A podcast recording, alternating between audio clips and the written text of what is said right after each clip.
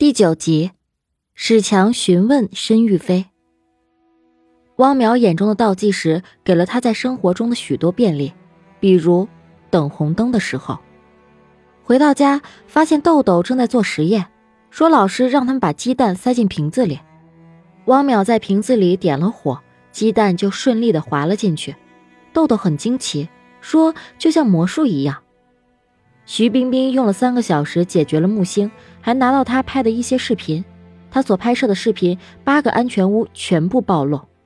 常伟思和史强想破头都想不明白，毕竟连护送科学家的特警都不知道安全屋的具体位置。常伟思到最后一刻才通知他们，怎么可能泄密呢？史强在调查给木星位置的胡小西，在路上遇到了很多的阻碍。不过最后，他却有恃无恐的自觉上了史强的车。前面几个战区都面临着舆论，好在常伟思他及时控制住了，但这也只是一时的。胡小西面对常伟思很傲慢，讽刺他们根本就不知道在和谁作战。他原本只是个网吧的网管，后来开始写网络小说，一开始没什么人看，直到后来参加一个写作大赛，赢了奖金五百多万。常伟思的命令还没有下，胡小西就已经到了安全屋外。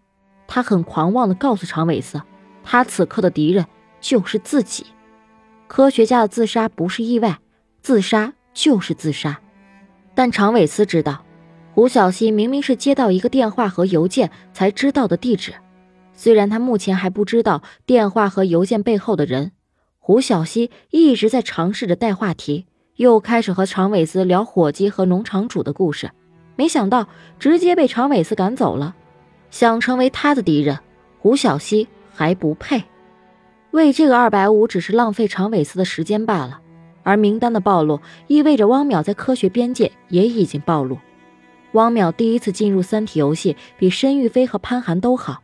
申玉飞很欣赏他，但潘寒认为他并不合格。常伟思的压力很大。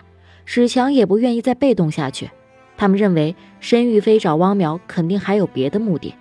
为了安全起见，史强决定和汪淼一起去见见申玉飞，索性打明牌。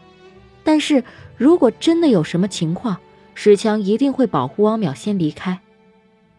木星和潘寒再次见了面，胡小西是潘寒派去的，是他选中了木星。汪淼提出找申玉飞聊聊。申玉飞却让他进入游戏，他们会在列车上见面。这是一百三十九号文明，这次的痕迹源很长，而且已经发展到了蒸汽时代。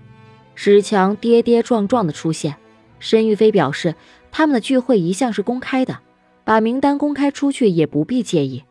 如果史强想知道，申玉飞也可以把自己知道的都告诉他。但就在这个时候。一百三十九号文明在双日凌空下毁灭，史强和汪淼离开游戏，赶忙去找申玉飞。